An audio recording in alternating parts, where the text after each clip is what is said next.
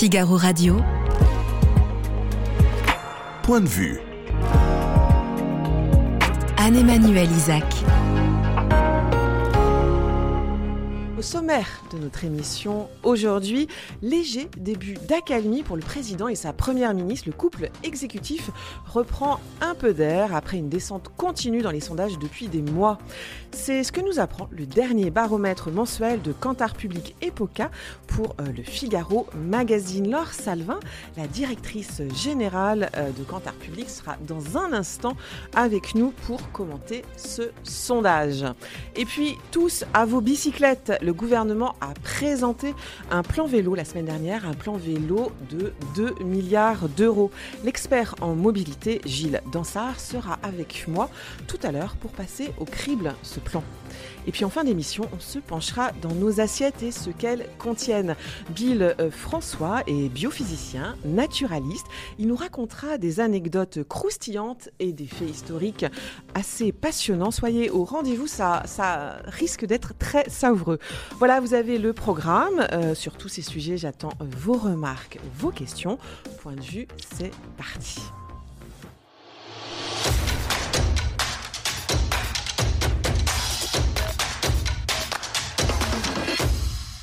Bonjour euh, Laure Salvin, vous êtes la directrice générale de Cantar Public France et comme tous les mois euh, est paru euh, en ce début du mois de mai le baromètre Cantar Public Epoca pour le Figaro Magazine. Et en ce mois de mai, ce baromètre nous indique que le président et sa première ministre reprennent respectivement un et deux points.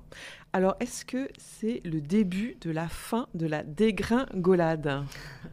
alors, on aimerait bien le savoir. et euh, dans les sondages, effectivement, euh, euh, on essaie de scruter et puis de, de, voir justement les évolutions en termes de, popularité, notamment du couple exécutif. Alors, ce qu'on peut voir là dans le dernier baromètre au mois de mai, je dirais qu'effectivement, il y a une forme de coup d'arrêt. En tout cas, comment dire, un coup d'arrêt à la chute du, du, du président et, du, et de la première ministre qui voyaient depuis depuis, euh, combien de temps justement hein. cette petite chute est, euh, euh, enfin cette chute avait démarré Alors c'est surtout avec l'annonce de, de, de, la réforme des retraites hein, essentiellement. Surtout pour le président de la République parce que j'ai envie de dire pour Elisabeth Borne c'est plus compliqué dès le départ. Elle est arrivée avec une cote de confiance extrêmement faible. le président, lui, je pense qu'il faut remonter un petit peu plus loin et je pense que la vraie dégringolade en fait elle a eu lieu il y a très longtemps. Enfin il y a très longtemps. C'était plutôt en 2018 avec les gilets jaunes parce qu'aujourd'hui, 27% des Français lui font confiance pour régler les problèmes qui se posent aujourd'hui en France. Mais enfin, bon, il n'était que 21% euh, justement en novembre 2018. Et puis, deuxième record d'impopularité, c'était en février 2020, au moment de la réforme des retraites, de la précédente réforme des retraites. Exactement. Avant, avant le coup d'arrêt dû à la pandémie. Voilà. Et là où il était à 24%. Donc aujourd'hui, il est à 27%. Vous voyez, c'est pas son plus mauvais score quelque part. Et donc, il se stabilise effectivement dans l'opinion. Alors néanmoins, euh, c'est quand même 68% des Français qui ne font pas confiance à Emmanuel Macron, 70% euh, qui ne font pas confiance à Emmanuel Borne. Ça reste très haut. Est-ce que euh, dans, l'histoire euh, du couple exécutif des différents présidents et premiers ministres, on a cette même photographie entre guillemets? Alors, on va d'abord parler du président. Donc, le président de la République, aujourd'hui, 27% des Français qui lui font confiance seulement. Ce n'est pas un record absolu. Le record absolu, c'est François Hollande, euh, qui a atteint 11% seulement de Français qui lui faisaient confiance, et donc 87% de Français qui ne lui faisaient pas confiance en novembre 2016. Donc là, effectivement, c'est la fin de, euh, c'est la fin de son mandat. Il est taxé. C'est la raison pour laquelle il n'était pas euh, d'ailleurs représenté. Donc 11%, hein. c'est le record absolu. Et puis un deuxième record, c'est Nicolas Sarkozy en mai 2011, où là, il atteint 20%. Donc vous voyez, juste, juste de, de, de, taux de Oui, c'est pour ça que c'est intéressant de regarder un petit peu dans vis-à-vis vers les autres présidents et premiers ministres, en l'occurrence là, euh, président, euh, voir un peu dans quel étiage euh, se situe le président actuel. Exactement, le président actuel est à 27, on voit par rapport à Nicolas Sarkozy 20 et puis Ça peut peut-être le consoler, c'est pas si catastrophique. Exactement, quelque part il a encore un socle de, de soutien. Pour la Première ministre, c'est différent. La Première ministre, elle est arrivée à son poste avec un taux de confiance le plus bas historiquement pour un Premier ministre à, à son entrée en fonction, en fait. Hein, on, sait à quoi c'est dû ce, départ très compliqué, cette impopularité de, la Première ministre Alors, je pense qu'il y avait pas mal de, doutes au, démarrage.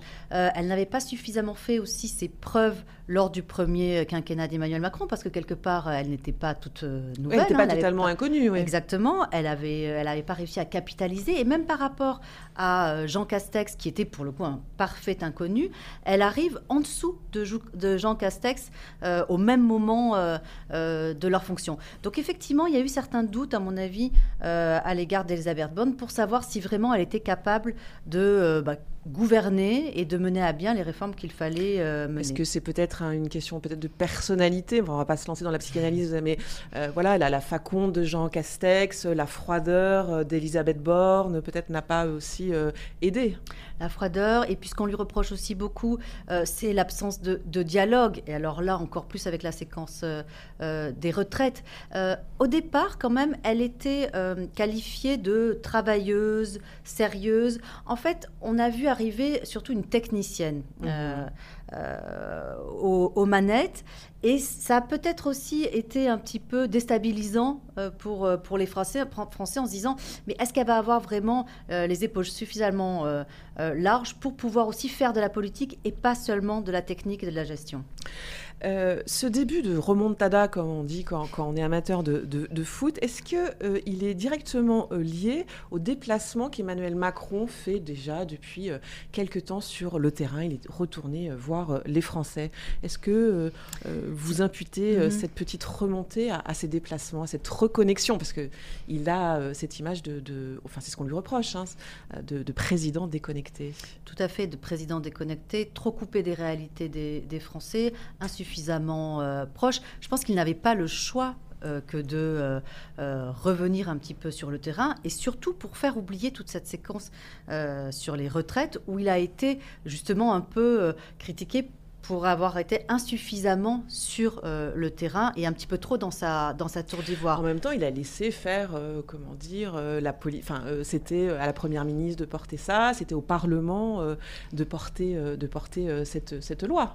Oui, mais alors avec Emmanuel Macron, on est toujours dans le en même temps, c'est-à-dire qu'il disait oui, c'est à la première ministre de porter ce, ce, projet, et en même temps, il intervenait régulièrement sur le sujet, et quelque part, il n'était pas forcément tout le temps en soutien aussi de, de sa première ministre. Donc donc là, il avait vraiment besoin, il était vraiment nécessaire qu'il y ait euh, une façon de, euh, de se reconnecter euh, à la réalité. Alors, je ne sais pas si les déplacements impactent directement la popularité du président. Ce qui est sûr, c'était que c'était attendu et puis surtout bienvenu. Est-ce qu'il il y a encore quatre ans hein, à, faire pour Emmanuel Macron ça, peut suffire d'aller parler directement aux Français? Alors ça suffira pas, euh, et, notamment ça suffira pas euh, bah, déjà sur la, sur la forme, hein, parce que parler aux Français, il y a différentes façons de parler aux Français. On peut aller à leur rencontre. Euh, Emmanuel Macron essaie d'ailleurs de diversifier ses, ses, rencontres avec les Français, qu'elles soient par surprise ou organisées.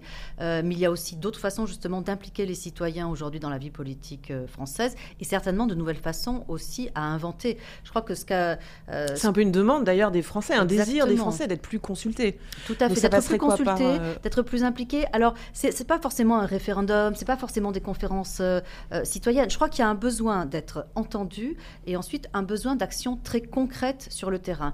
je crois que ce caractère de vie quotidienne, et je crois que la Première ministre l'a notamment rappelé, l'intérêt des, politiques pour la vie quotidienne des Français, ça c'est aussi quelque chose qui est important en termes de méthode. Donc il y a les déplacements, mais il y a aussi euh, la façon dont on fait les politiques publiques, euh, dont on les évalue aussi, et puis euh, dont ensuite on les met en place. Et là, je crois effectivement qu'il y a de nouvelles formes d'action politique qui peuvent être inventées par le gouvernement Borne ou peut-être un autre gouvernement, parce qu'il y a ça aussi qu'il a, euh, comment dire, euh, euh, comme opportunité, si vous voulez, pour rebondir aussi de, dans de changer de première ministre, de changer bah, de quelque part de dire voilà, bon, on a fait une, on, a fait une grosse réforme, ça a été difficile, etc. Changeons d'air et prenons un autre, mettons en place un autre gouvernement, une autre première ministre. je je ne suis pas sûre que euh, euh, Elisabeth Borne suive le même destin qu'Edouard Philippe, qui avait euh, battu des records de longévité. Alors, ils le, le, couple exécutif n'en a peut-être pas tout à fait fini en fait avec la réforme des retraites, puisqu'il y a ce groupe parlementaire Lyot qui va proposer à l'Assemblée nationale le 8 juin, lors de, sa niche parlementaire, va déposer une proposition de loi pour, pour abroger le report de l'âge légal. Est-ce que ce, euh, ce 8 juin est attendu avec crainte par le couple exécutif qui, euh, depuis, euh, essaye d'avancer, de, dire bon, la retraite c'est fini, ça a été compliqué, mais c'est derrière nous et avançons sur d'autres sujets. Est-ce que cette fameuse date du 8 juin, elle, elle est scrutée avec inquiétude? Effectivement, je pense qu'elle est, elle est, scrutée en tout cas avec beaucoup euh, d'attention parce que ce qu'on remarque euh, euh, dans, l'opinion, et ça c'est assez intéressant, c'est qu'on voit quand même que les Français ont aussi envie de passer à autre chose. Vous voyez, quand on regarde... Il y a une lassitude. Il y a une lassitude. quand on regarde le soutien à la mobilisation, euh, notamment la mobilisation contre la réforme des retraites. On voit que ça, chute là depuis ces dernières semaines. À partir du moment où de toute façon la loi a été promulguée, les Français oui, se sont résignés. Ont considéré que bon, voilà, on allait. Euh, on n'est pas d'accord, mais c'est fait. Voilà, en tout cas pendant quelques années, on va devoir euh, le supporter, quitte à ce qu'il y ait un, un, nouveau gouvernement. Une nouvelle réforme. Voilà, une nouvelle réforme par la suite. Et puis il y a aussi ce sentiment justement chez les Français que les réformes des retraites se suivent, ne se ressemblent pas, mais en tout cas peut-être qu'une autre réforme des retraites pourra chasser celle-ci. Donc euh, il ne faut pas oublier aussi que la première préoccupation aujourd'hui des Français, c'est le pouvoir d'achat. Et, l'inflation. Et l'inflation. Donc là, aujourd'hui, je crois que les Français, ils attendent surtout euh, de la part du gouvernement des, oppositions, des syndicats, etc., qu'on s'occupe de ce sujet-là euh, des pouvoirs d'achat. Donc il y a une petite tension entre, d'un côté, bah, cette attente euh, sur cette journée de mobilisation. Et d'un autre côté, l'opinion qui dit, bah, quelque part, ça serait bien aussi quand même qu'on dépasse ça. Et puis, il y a un dernier point, euh, les Français euh, n'aiment pas le désordre. et donc, cette journée de mobilisation, elle peut être aussi source de désordre. On le voit, hein, les dernières manifestations, notamment de, de, l'ultra-droite, on voit bien à quel point les, les gens peuvent être crispés dès qu'il y a des manifestations de désordre en France. Revenons au baromètre donc, du, du, mois de mai. Il y a, et passons à deux autres personnalités. Euh, Édouard Philippe et Marine Le Pen euh, baissent tous les deux. Euh, Édouard Philippe de 3 points, Marine Le Pen de 2. À quoi est, due cette, cette baisse? Alors je pense que c'est effectivement complètement différent. Édouard Philippe, le problème, c'est qu'il a été extrêmement absent pendant toute cette séquence sur les retraites. Il paye ça finalement? Je pense qu'il paye ça parce que il était certainement attendu, notamment bah, de la part d'une partie de la droite, du centre droit, qui attendait bah, soit un soutien, euh, soit un autre projet alternatif. Donc voilà, Edouard Philippe, quelque part aujourd'hui, il reste la personnalité préférée des Français, hein, quand même. Euh, euh, c'est lui qui est à 36% de code d'avenir, c'est-à-dire que 36% des Français souhaitent qu'il joue un, rôle à l'avenir en France, mais effectivement un peu, un peu en baisse. Et puis Marine Le Pen, alors c'est différent parce que Marine Le Pen, elle avait énormément progressé ces derniers temps. Donc elle rebaisse un peu, mais elle continue à atteindre son, ses, niveaux maximum euh, je dirais, dans le, dans le baromètre. Et puis, un dernier point, euh, Édouard Philippe et Marine Le Pen ne sont plus qu'à un point de différence. 36% des Français souhaitent voir euh, jouer un rôle politique à Édouard Philippe, mais 35% aussi des Français souhaitent, le souhaitent pour Marine Le Pen. Donc là, il y a une petite baisse ce mois-ci, mais la montée était tellement importante. On le voit aussi pour euh, Jordan Bardella. Oui, il baisse ce que j'allais dire. Il baisse aussi. Ils doivent s'inquiéter, euh, Marine Le Pen et Jordan Bardella, de, de, ces baisses ou? Je pense qu'ils ne doivent pas s'inquiéter. Euh, je pense qu'ils doivent surtout trouver un nouveau positionnement à la suite, à nouveau, hein, de cette séquence. C'est un petit peu ce qu'elle a commencé à faire le 1er mai. Alors, elle était au Havre, d'ailleurs. Mhm. Peut-être pas par hasard dans la ville donc d'Édouard Philippe, hein, ville de laquelle Jordan Bardella a dit qu'il voulait euh, mettre un, premier, un maire pardon, euh, RN. Euh, est-ce que j'ai perdu le fil? Non, mais en effet, vous avez raison de le souligner sur, sur, le, sur le. Je pense que c'est une stratégie politique et je pense que l'enjeu pour le RN aujourd'hui, c'est justement de refaire de la politique pendant euh, plusieurs mois là pendant elle euh, était tout à fait silencieuse Marine Le Pen. Et là elle recommence à parler c'est ce qu'elle a fait donc le 1er mai en, en, évoquant d'autres sujets euh, en évoquant d'autres sujets. Et puis je pense aussi qu'elle essaie de commencer à se positionner par rapport aux européennes qui vont avoir lieu finalement maintenant dans, dans un an à peu près. C'est ce que je voulais en venir là également. Les européennes c'est le prochain scrutin. C'est un scrutin qui est très très scruté justement par les états-majors Absolument, parce que ça va être le premier rendez-vous électoral après l'élection présidentielle et les élections législatives.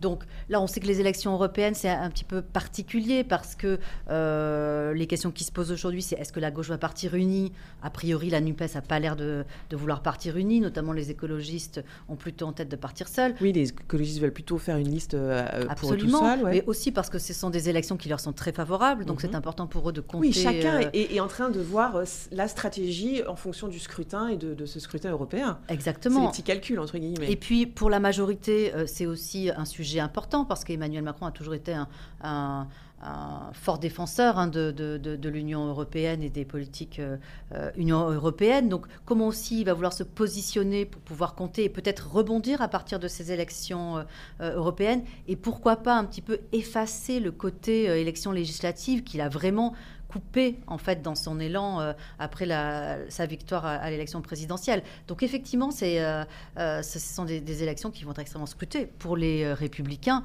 de la même façon. aujourd'hui, les républicains, ils ne sont pas tous unis autour d'un projet commun. Est-ce qu'ils vont réussir à le faire autour du projet européen? On a un an là justement pour pouvoir. Donc ce que vous êtes en train de me dire, c'est que finalement les, les européennes, les élections européennes, ça, ça ressemblera au final, le tableau final ressemblera, ressemblera un sondage un peu grandeur nature. Alors, des, forces et des faiblesses de chacun. Absolument. En tout cas, ça va donner euh, euh, une image, une image deux ans après euh, l'élection présidentielle de l'état des forces du pays. Et puis surtout, ça va commencer à préparer les autres séquences électorales qui suivront, puisqu'après nous aurons des, des élections locales. Et c'est là aussi où on va voir quel est le poids, notamment eh bien, des républicains et du Parti socialiste, parce que eux, ils ont un fort ancrage politique local. C'est un peu tout ce qui leur reste mmh. aujourd'hui. Et à voir si le parti d'Emmanuel Macron réussit cette percée, ou si finalement on revient dans une situation euh, qu'on a toujours connue, c'est-à-dire euh, des républicains, un parti socialiste, etc., très fort localement. En même temps, c'est un scrutin pour lequel euh, les gens votent assez peu. Il y a une énorme abstention des Français sur les élections européennes. Hein. Il y a une énorme abstention, c'est vrai. les Français ont beaucoup de mal à comprendre euh, ce que font euh, les institutions européennes. Alors, ça a un petit peu changé euh, avec, avec le Covid. Si vous voulez, avec le Covid et puis ensuite la guerre en Ukraine, l'Europe a retrouvé une place, en fait. Exactement. Les Français, y compris, même les Européens d'une manière générale, font beaucoup plus confiance aux institutions européennes qu'ils ne, ne le faisaient il y a encore quelques années. Donc, quelque part, on voit que l'Europe peut aussi agir, peut agir concrètement. Et ça, pendant la crise Covid, avec les vaccins notamment. Oui, c'était une démonstration de la possibilité de, l'Europe d'agir, en fait. Exactement. C'était un exemple très concret. Très concret que les gens, les Et sur la guerre en Ukraine aussi, quelque part, mmh. l'Europe constitue en tout cas dans les représentations ça va être très intéressant à suivre ces européennes. Euh, bah, absolument, absolument. Et puis ça va être. Euh, euh, et puis et puis un dernier point là-dessus aussi, on le voit depuis les élections présidentielles et législatives, l'intérêt pour la politique des Français n'a jamais été aussi haut. C'est assez c'est assez intéressant. Hein. C'est-à-dire que même si les politiques sont extrêmement critiquées aujourd'hui, l'action politique intéresse. Et puis je rappelle qu'en 2024 aussi, il va y avoir des décisions de l'Union européenne qui vont être importantes, notamment sur les marchés financiers. Et c'est peut-être aussi un, sujet d'intérêt pour, euh, pour les Français. Merci Laure Salvin d'être venue euh, répondre aux questions du Figaro. Merci. beaucoup. Figaro Radio. Point de vue. Anne-Emmanuel Isaac. Ne quitte pas tout à fait euh, la première ministre Elisabeth Borne, puisqu'on va parler dans un instant euh, du plan vélo qu'elle a annoncé euh, la semaine dernière, 2 milliards d'euros. Alors, dans un instant, je reçois Gilles Dansard, c'est un spécialiste des mobilités. Ne bougez pas, on se retrouve dans un instant. C'est bien sûr avant tout des actions et des investissements pour rendre le vélo plus pratique et plus accessible, pour mieux combiner l'usage du vélo avec les transports collectifs. L'intermodalité est un des grands défis que nous devons relever. Grâce à un engagement financier inédit de l'État, 2 milliards d'euros au total d'ici 2027, nous allons pérenniser le fonds mobilité active et le doter de 250 millions d'euros par an, reconduire également les aides à l'achat de vélos et prolonger les initiatives lancées depuis six ans, notamment pour la sécurité des cyclistes. Mais convaincus que la transition écologique passe par les territoires, et fidèle à notre méthode de dialogue constant avec les collectivités, nous allons travailler avec elles pour mobiliser 6 milliards d'euros pour le vélo d'ici la fin du quinquennat. Bonjour euh, Gilles Dansard, vous êtes un spécialiste des mobilités, vous êtes même le rédacteur en chef d'un site euh, au nom euh, très précis et très concret, mobilité. Alors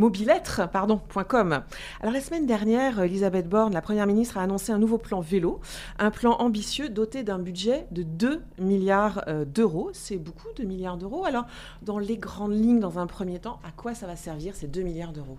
Alors, on est dans un pays résolument d'infrastructures, donc euh, ça va servir à équiper euh, les voiries, euh, notamment des agglomérations, de pistes cyclables et de tout un ensemble de dispositifs destinés à sécuriser les circulations et à accorder aux cyclistes de meilleures conditions de transport.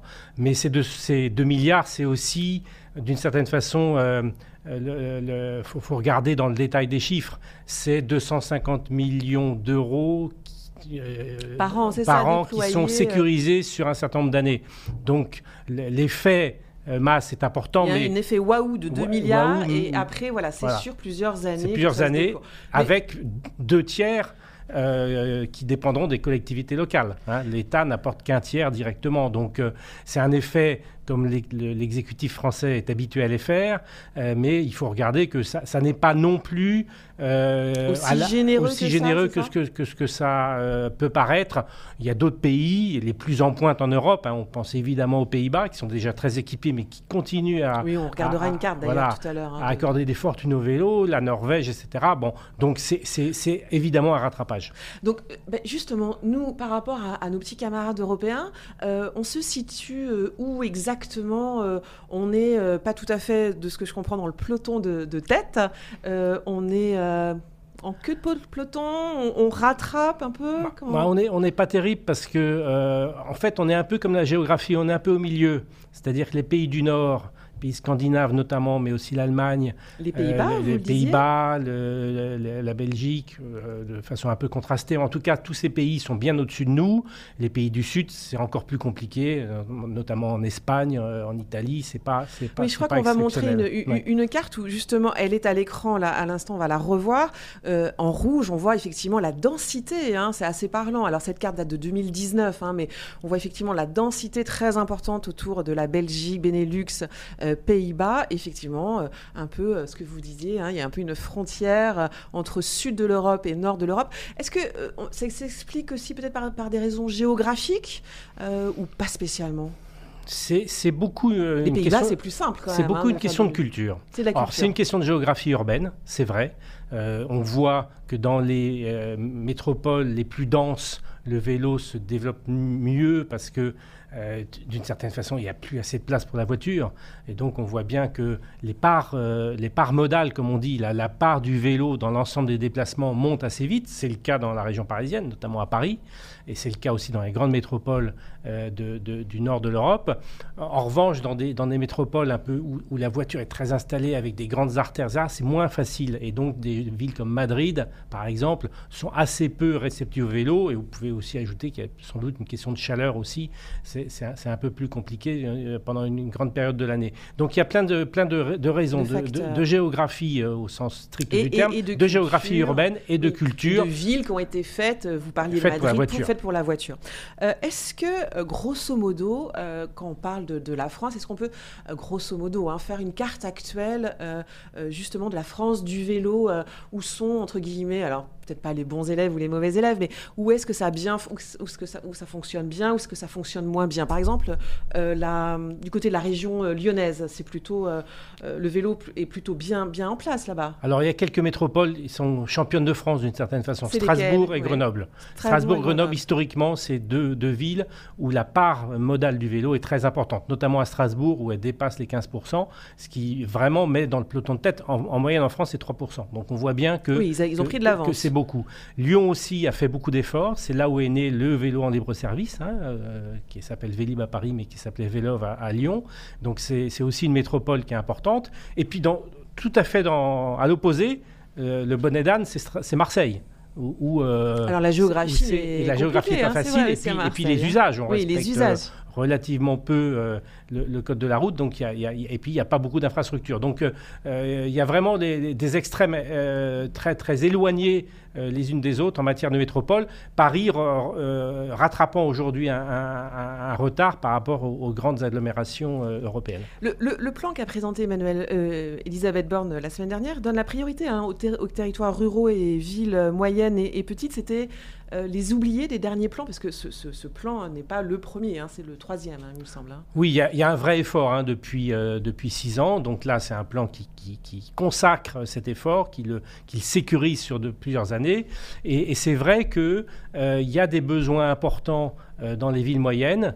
et les villes moyennes, c'est quoi? C'est genre Orléans Oui, c'est Orléans. Moulins, Nevers? Voilà, toutes ces villes du centre de la France, mais c'est aussi Pau, euh, Angers, etc. Bon, il y, a beaucoup d'efforts à faire en ville moyenne. Et puis, dans les territoires ruraux, où il y a un gros potentiel, notamment sur le véhicule électrique, euh, sur le vélo électrique. Et là, il y, a, une vraie, comment dire, une vraie difficulté à lutter contre une forme d'insécurité. C'est-à-dire que... Oui, parce que se euh, déplacer en vélo, en ville et à la campagne, c'est pas du tout la même chose. C'est même sans doute plus dangereux, non, à la bah, campagne? Il y a des chiffres d'accidentologie en zone peu dense qui sont un, peu inquiétants. Alors, c'est des petites, il euh, faut pas, faut pas faire peur, hein, c'est, mais, mais malgré tout, euh, Ces chiffres, ils disent quoi? Que, que, c'est quand même plus dangereux? On a plus de bah, chances d'avoir un accident, c'est ça, à la campagne? Que les automobilistes sont peu habitués à voir autant de, vélos sur les routes. Hein. Il y a les fameux euh, cyclistes euh, amateurs du, dimanche, mais les, les, dans, dans, la semaine, l'idée de se déplacer pas régulièrement, trop, pas trop habitués. Et là, il faut s'habituer au fait, au fait que eh ben, il y a de plus en plus de vélos électriques, notamment pour couvrir des distances de 10-15 km sans problème. Et là, il y a moins d'habitude. Donc là, il faut aussi penser à sécuriser tous ces endroits. Il y a des véloroutes qui ont beaucoup de succès, mais ça, c'est un peu plus pour le tourisme. Donc il y a, il y a tout un... Il ne faudrait pas croire que le vélo, c'est que pour la, grande agglomération. Ça peut être vraiment une solution euh, importante pour d'autres territoires, des villes plus modestes, mais comme les zones rurales, euh, notamment grâce au vélo électrique sur les, distances au-delà de 10-15 km. La volonté du gouvernement, c'est que aussi les Français, le but, aillent de plus en plus travailler en vélo. Euh, j'ai vu ce chiffre, 60% des déplacements domicile-travail de moins de 5 km se font toujours en voiture. Ça veut dire que euh, pour euh, euh, les vélos, il y a un gros potentiel en fait, parce que moins de 5 km, ça reste envisageable. Oui, c'est le gros gisement de, ce qu'on appelle le report modal, c'est-à-dire passer de la voiture à un autre mode de transport. Ça peut être le bus, ça peut être le covoiturage, ça peut être le vélo. Et là, il y a un gros gisement. Ça commence par l'éducation à l'école. On essaie de faire en sorte que... Ça fait partie hein, du plan fait du plan. Hein, c'est-à-dire très vite qu'on puisse, euh, euh, que les parents puissent emmener leurs enfants euh, soit sur la porte-bagages, soit ils sont plus grands, de les accompagner aussi, les enfants qui sont eux-mêmes à vélo. Donc là, il y a un vrai gisement parce que ce sont des, petites, des petites distances Hein, et, en plus, euh, elles sont très accidentogènes en voiture. Euh, il y a beaucoup, une grande part des accidents de voitures en, France se font sur les petites se Font sur les petites distances. Contrairement à ce qu'on à, ce qu'on pense, on, voit toujours l'aspect spectaculaire des grands carambolages. Euh, mais l'autoroute est très sûre, par exemple. Mais les, les, les, les, accidents de courte distance sont dus à l'inattention puis à la routine quotidienne. Mm. Donc euh, les faire avec d'autres modes, la marche, le vélo, le bus, ça c'est intéressant. Mais il faut quand même que euh, les, les, les, routes soient... Euh, il, faut, il faut équiper. Équiper, sécuriser, parce qu'envoyer ses enfants à l'école en vélo, voilà, on, tient à ses propres enfants et on, souhaite que ce soit sûr. Et c'est pour ça qu'on manque ce qu'on appelle d'ingénierie vélo. Il faudrait c'est quoi l'ingénierie vélo? L'ingénierie vélo, c'est des ingénieurs, c'est des urbanistes qui sont vraiment au top en matière d'équipement urbain. Il ne s'agit pas simplement, ce que je disais tout à l'heure, on est un pays d'infrastructure. Il ne s'agit pas de faire croire qu'il suffit de mettre 2 milliards pour que, allez, on va faire de l'infrastructure, on va mettre du béton, on va mettre des beaux panneaux, etc. C'est plus compliqué que ça. Il faut repenser l'aménagement de la voirie, l'aménagement du territoire, le partage de la voirie, les signalisations, etc., pour faire en sorte que les parcours soient vraiment sécurisés. Donc c'est de la dentelle. Et donc il faudrait d'une certaine façon qu'une partie des ingénieurs routes, voitures, euh, bascule sur cette culture euh, du partage de la voirie, de l'intégration des modes doux, même au-delà du vélo, puisque le plan normalement devrait aussi euh, accorder plus de, plus de place à la marche à pied. Donc c'est ça qu'il faut revoir. C'est ça qu'il faudra revoir. ce que, ce que, ce que vous dites, c'est qu'en fait on n'a pas euh, ces talents entre guillemets, ou, ou en tout cas les, les, cerveaux sont brillants, mais ne sont pas comment dire non, non, non, connectés, à, la culture vélo. il y en a, il y a de très brillants, mais ils sont pas encore assez nombreux, notamment quand on va dans quoi. voilà quand on va dans, dans, dans, dans, les collectivités, les petites collectivités, les villes moyennes, les zones rurales, c'est là où il faudrait qu'il y ait cette culture, euh, il y ait une accélération de cette diffusion de la culture euh, d'une autre voirie, d'un autre paysage urbain, d'un autre paysage rural, pour faire en sorte que le vélo soit bien assis dans, la culture des déplacements de, tous les territoires. Et ça, c'est euh, question d'investissement, certes, mais, mais au-delà de ça, c'est de faire en sorte qu'il y ait de nombreux ingénieurs, de nombreux urbanistes qui s'occupent de, de, cet aspect des choses. Parce que c'est pas toujours simple quand même d'aménager une, une, voie cyclable sur ces petites routes communales, par exemple, pousser euh, les arts. Enfin, ça peut passer par de l'abattage d'arbres, euh, de, de, de, prendre sur des champs, etc. C'est oui, très puis, complexe, et puis hein. le partage de la voirie n'est pas quelque chose euh, d'inné, n'est pas quelque chose de forcément naturel. Donc il faut regarder tout ça. on voit par exemple que dans, on a fait un moment des, des, voies de bus très larges en disant bon bah les bus vont cohabiter avec les vélos, les trottinettes, ça. C'est pas simple. c'est même parfois très risqué. Est-ce que les voies réservées à chacun, c'est pas une meilleure solution Mais sauf que il n'y a pas forcément la place. Donc il faut s'inspirer de toutes les bonnes pratiques qui se, qui se diffusent dans l'ensemble des villes européennes et même mondiales, hein, puisque euh, le vélo est, un phénomène mondial aujourd'hui. Et donc, euh, trouver en fonction des, géographies des lieux les meilleures solutions. Et c'est ça la culture vélo, la culture de la marche à pied, la culture du partage de, la voirie pour faire en sorte que tout le monde puisse s'y trouver euh, mieux et, que tout le monde puisse avancer en toute sécurité. Quel genre de, vélo achètent, achètent, les Français? Ils sont plutôt vélo neuf, vélo d'occasion, vélo électrique? Alors, ils ont été incités euh, à acquérir des, vélos neufs avec euh, des participations assez importantes, hein, euh, plusieurs centaines d'euros Bon, euh, c'est pas toujours encore euh, suffisant, notamment dans le cas de famille, parce qu'on on plafonne euh, sur un, la, participation des, collectivités au, foyer fiscal. Donc, si on veut acheter 3-4 vélos, bah, il faudrait peut-être multiplier les aides. Donc, ils achètent des vélos électriques. Il y a eu un vrai boom du vélo électrique. Oui, ça se porte très très bien la filière hein, très, du, très bien. électrique. Hein. des vélos évidemment mécaniques. Donc là, il y a eu un boom important, à contrebalancer avec une persistance de, du vol qui, pose, qui pose beaucoup de problèmes. Il y a eu des encouragements des collectivités avec des systèmes de location, le temps que les... Et là, des parkings sécurisés. Hein, des parkings sécurisés. voilà, il y a tout, euh, c'est aussi tout un aspect de la question pour que... Un écosystème on, ne se retrouve pas avec euh, un investissement, parce qu'un vélo électrique, par exemple, si je prends ce cas-là, c'est au-delà de 2000 euros pour, euh, pour vraiment avoir un, un, bon vélo électrique, c'est combien? Au-delà de 2000 euros pour avoir un bon engin, euh, c'est un investissement de plusieurs années. Oui, donc il ne euh, s'agit pas de le retrouver au bout de six mois hein. Donc, euh, donc ça, il y a encore des résistances. Et donc il faut aussi voir dans les immeubles, dans, dans, sur la rue, quand il n'y a pas de, suffisamment d'espace dans les immeubles, dans les souterrains, d'avoir des espaces sécurisés pour que ça devienne vraiment un réflexe de pouvoir avoir un vélo, peut-être même à côté de sa voiture. Il ne s'agit pas de dire, bon, bah, si j'ai un vélo, j'ai plus de voiture, mais il s'agit de faire moins de trajets en voiture, tout seul, et d'essayer de, composer autrement son cocktail de déplacement, euh, bus, euh, voiture, vélo, train pour longue distance, etc., de, faire en sorte que tout ça soit écologiquement, puisque c'est ça l'objectif, euh, plus efficace. Alors, il y a effectivement ces raisons écologiques, de santé, etc. Et puis, c'est aussi une filière industrielle française qui se porte plutôt bien, il me semble. Hein. Alors ça va mieux, parce qu'il y a eu tout un développement, parce que le, jusqu'à maintenant, euh, enfin jusqu'à ces dernières années, l'ensemble des composants, notamment euh, du vélo, étaient euh, produits ailleurs, notamment en Chine, notamment les dérailleurs et tous les systèmes. Donc en France, on ne faisait que de l'assemblage, On faisait beaucoup d'assemblage. Et là, il commence à y avoir un certain nombre de, PME qui produisent elles-mêmes les composants du vélo. Donc, mais malgré tout, on importe beaucoup de vélos, beaucoup trop de vélos, et donc c'est là où il faudrait aussi continuer à, comment dire, peut-être pas faire une préférence pour les vélos français au sens euh, institutionnel du terme, mais encourager tous ces entrepreneurs en France qui euh, développent euh, les composants pour faire en sorte que la filière française soit intéressante et pourquoi pas faire baisser les prix. Juste pour terminer, vous l'aviez vu venir, vous, ce boom du vélo Il y a eu un effet d'encouragement par le Covid. C'est le Covid. Hein, le Covid a, beaucoup encouragé.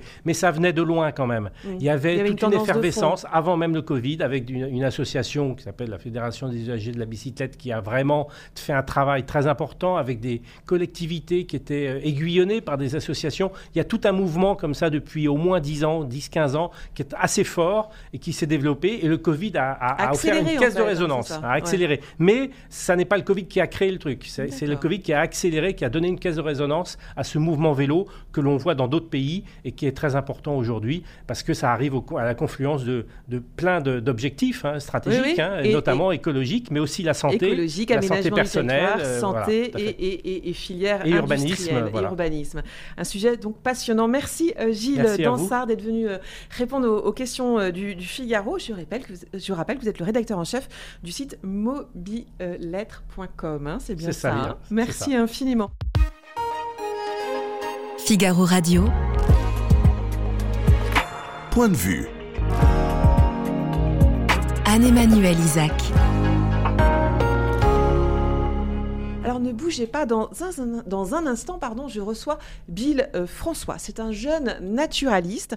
Il est l'auteur du plus grand euh, menu du monde, Histoire naturelle dans nos assiettes. C'est un voyage passionnant sur l'origine de nos aliments. A tout de suite, ne bougez pas, on se retrouve dans un instant. Gastronomie, le terme apparaît vers le XVIIe, XVIIIe siècle, mais en réalité la gastronomie elle est bien antérieure et on montre notamment, grâce à ce banquet de 1378 qui a été orchestré par Taïwan, le grand cuisinier du Moyen Âge en France, et qui montre que et qui montre qu'au Moyen Âge, contrairement à ce que l'on pouvait penser, il existait bien une gastronomie très raffinée, très élaborée, et ce n'était pas seulement une cuisine roborative où les épices servaient à cacher le goût un peu suspect des viandes avariées. Paris n'a plus le monopole de la gastronomie mondiale et se joue aujourd'hui, depuis quelques décennies, une compétition à couteau tiré entre d'autres capitales, New York, Londres, Tokyo. Tokyo qui a d'ailleurs, je le rappelle, il y a quelques années dépassé en nombre d'étoiles Michelin Paris, même si il faut rapporter ce nombre à la population de Tokyo qui est bien plus importante que celle de Paris. Par contre, ce que l'on peut dire, c'est que Paris a vraiment un statut unique, puisque c'est à la fois un conservatoire du patrimoine gastronomique mondial, mais c'est également un laboratoire. Bonjour euh, Bill François, vous êtes euh, normalien, biophysicien, auteur d'une thèse consacrée alors dites-moi si je ne me trompe pas, à la mécanique des fluides appliquée à la nage des poissons. Je trouve ça absolument très poétique. et euh, auteur d'un premier livre, euh, L'éloquence de la sardine, euh, qui a eu un très beau succès, hein, traduit en 17 langues, c'est ça, à travers le monde? Et vous revenez aujourd'hui avec un nouveau livre, Le plus grand menu du monde j'ai ici, le plus grand menu du monde, histoire naturelle euh, de, euh, dans nos assiettes. Euh, vous êtes penché donc dans nos assiettes et sur l'origine de nos aliments quotidiens, des, aliments qui sont le fruit bah, d'incroyables voyages, d'incroyables hasards, d'histoires d'amour et même de sexe en fait. c'est le cas de la fraise, c'est ça?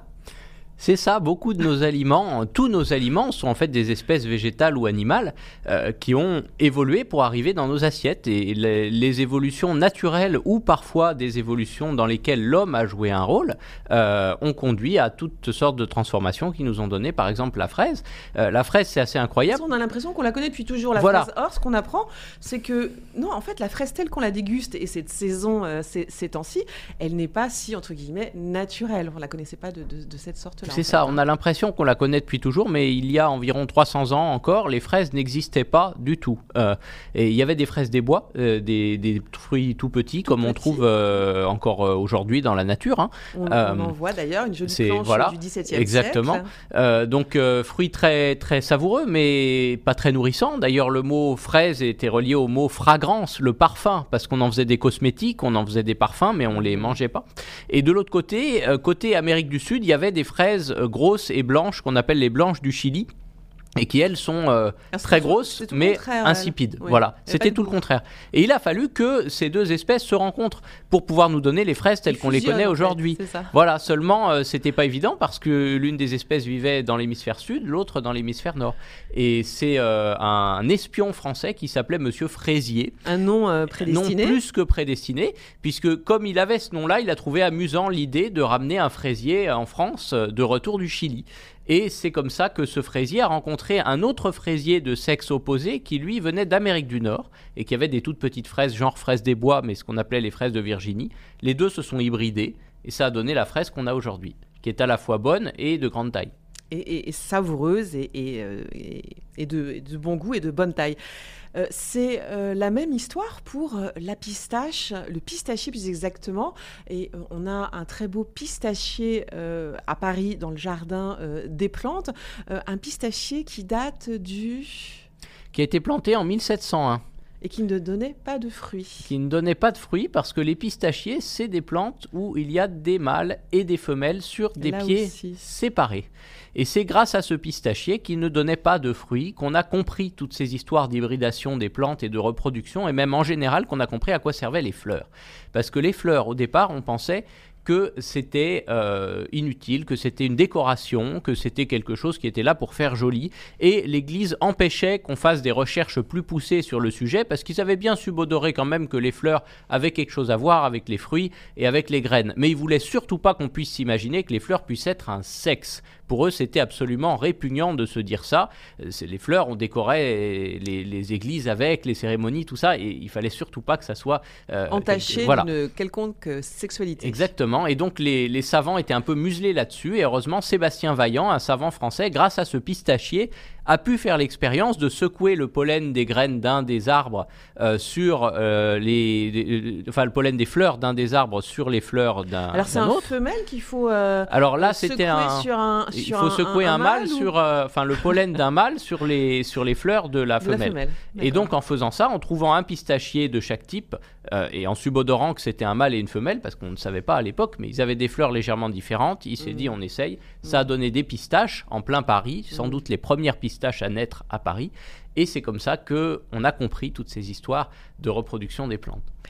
J'ignorais que des pistaches pouvaient pousser à, Paris. Vous les avez goûtées d'ailleurs, celles du, jardin des plantes ou pas encore? Non, on n'en fait plus parce qu'il n'y a plus? que le mâle. Ah. Euh, le, pied femelle qui était au jardin des apothicaires, euh, un ancien jardin qui était un peu plus loin dans le, dans le cinquième, a disparu.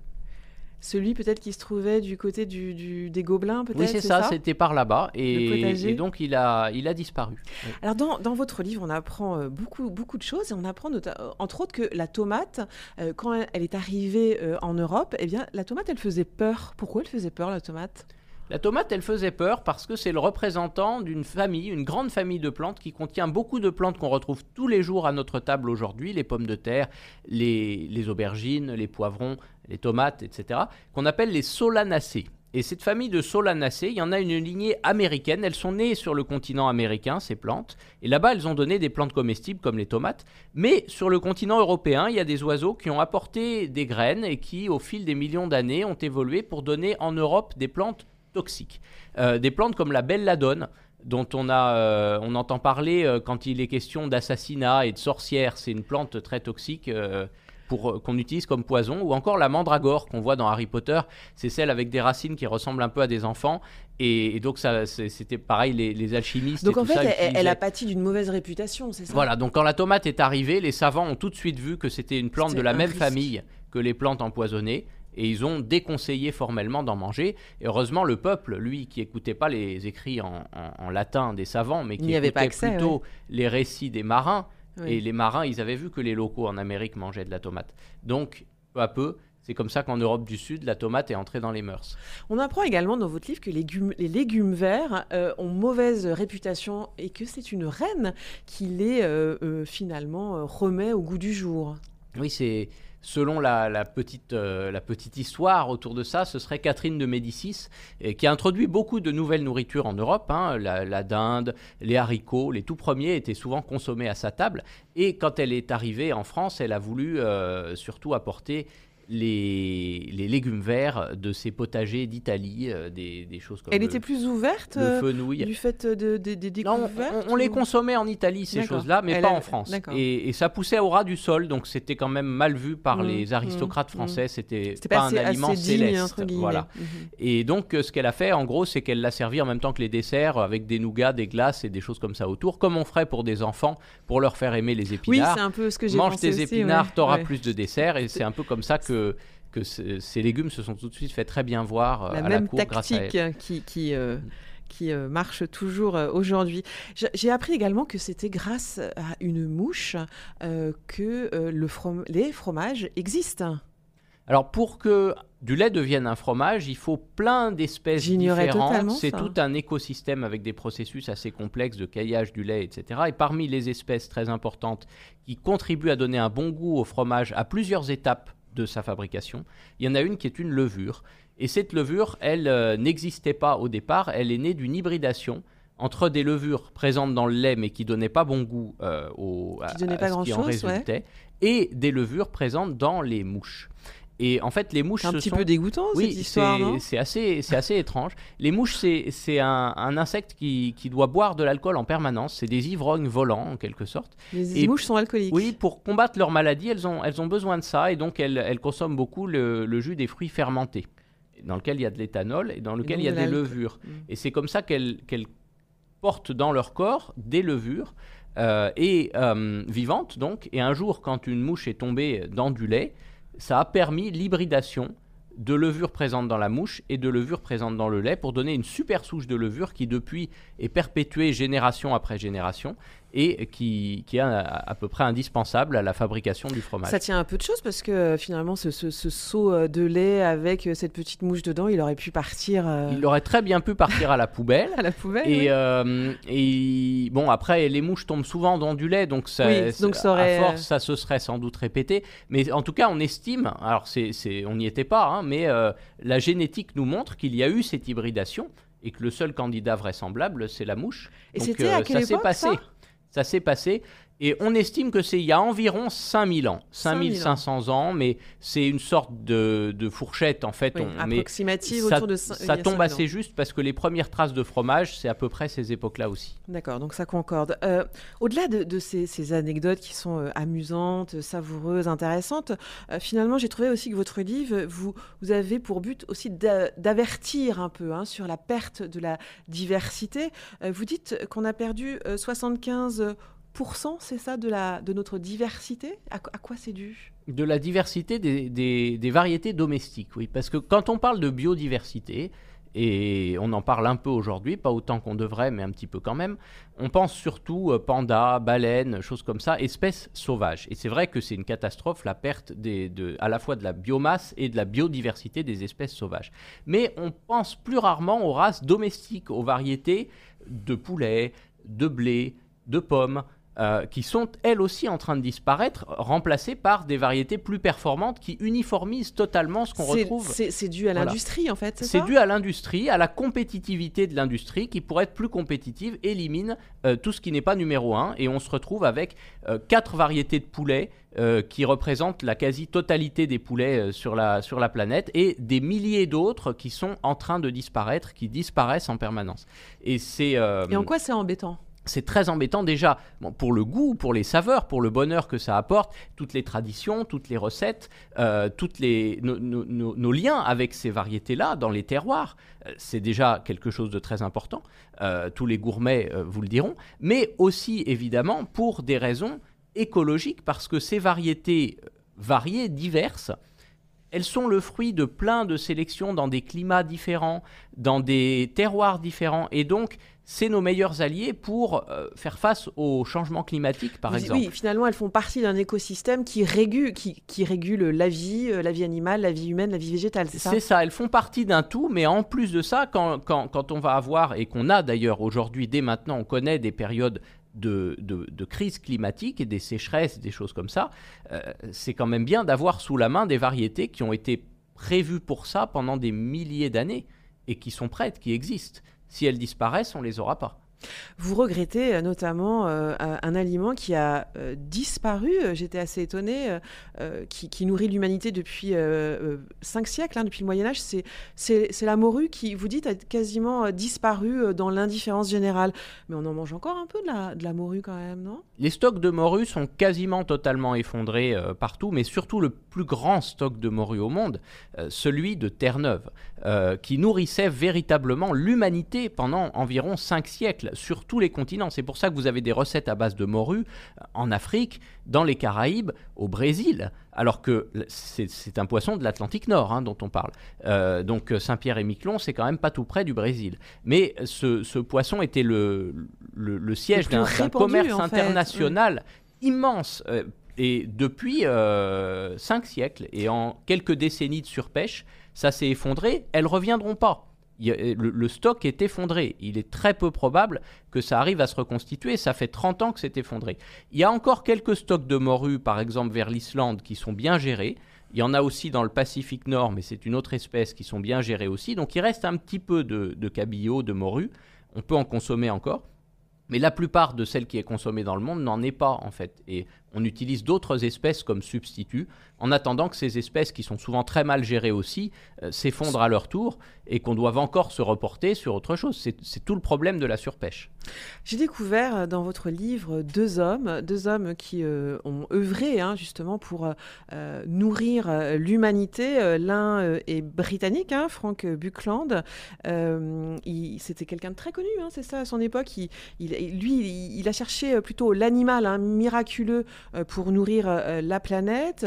Il avait des, collections incroyables, un musée, euh, ses, articles étaient des best-sellers. Il a un peu disparu euh, de la circulation. C'est un personnage qui est totalement oublié aujourd'hui. Alors qu'à l'époque, effectivement, il était assez connu, surtout en Angleterre, et c'est un, un savant assez excentrique de l'époque victorienne, comme on peut les imaginer, un peu le savant à la Jules Verne, quoi. Et lui, son, son but, c'était de lutter contre la faim dans le monde, et à cette époque-là, ils étaient convaincus que c'est grâce à la viande, et donc en trouvant un animal un peu providentiel qui nourrirait l'humanité. Alors il y a eu plein de, péripéties durant lesquelles il a tenté d'élever toutes sortes de bêtes euh, avec plus ou moins de succès, mais en général ça, ça ne marchait jamais. Euh, c'est d'ailleurs à cause de lui qu'il y a des écureuils à Hyde Park en Angleterre, c'est des écureuils gris américains qu'il a importés dans l'espoir d'en faire une viande bon marché pour les pauvres. Les Anglais n'ont jamais voulu y toucher, ils les ont lâchés dans la nature, résultat ça a envahi l'Angleterre et ça a remplacé même les écureuils roux. Enfin, il a testé tout un tas de choses, ce Frank Buckland jusqu'à s'intéresser, à force de s'intéresser à tous les animaux, tomber sur le monde aquatique et les poissons. Et c'est là qu'il a peu à peu, d'abord il a essayé d'en élever euh, pour lâcher des saumons dans les rivières pour qu'il y en ait plus. Et après il a compris qu'en fait le problème c'est pas de lâcher des saumons, c'est que la rivière soit en bon état pour accueillir des saumons. Et finalement, ce type qui était un des plus gros mangeurs de viande de l'humanité, puisqu'il a goûté à peu près tous les animaux pour trouver celui qui nourrirait l'humanité, eh bien il est devenu aussi un des premiers écolos avant même que le mot existe, puisqu'il a été le premier à, établir des lois pour protéger certaines espèces marines, à faire le journaliste lanceur d'alerte euh, contre, euh, par exemple, le massacre des phoques euh, au Svalbard ou le massacre des oiseaux de mer en Angleterre, et il a permis des grandes avancées dans ce domaine avant même que, que ce soit d'actualité. Et il est tombé un peu dans l'oubli, il faut, il faut que vous fassiez un, livre sur lui. le prochain livre, c'est ça. Hein. Et puis, très rapidement, parce que c'est bientôt la fin malheureusement, Nikolai Vavilov était généticien russe, et lui, il s'est intéressé euh, euh, aux végétaux et euh, il existe un incroyable semencier à Saint-Pétersbourg, 250 hein, 000 espèces, hein, c'est ça, hein, recensé par cet homme incroyable qui est tombé dans l'oubli et a été réhabilité malgré tout dans, par, par le gouvernement russe. merci infiniment, Bill François, d'être venu. votre livre est un hommage à la nature qui nourrit, c'est ça, une invitation à respecter cette nature. je rappelle le titre de votre livre, Le plus grand euh, menu du monde, histoire naturelle dans nos assiettes. Merci d'être venu euh, au Figaro.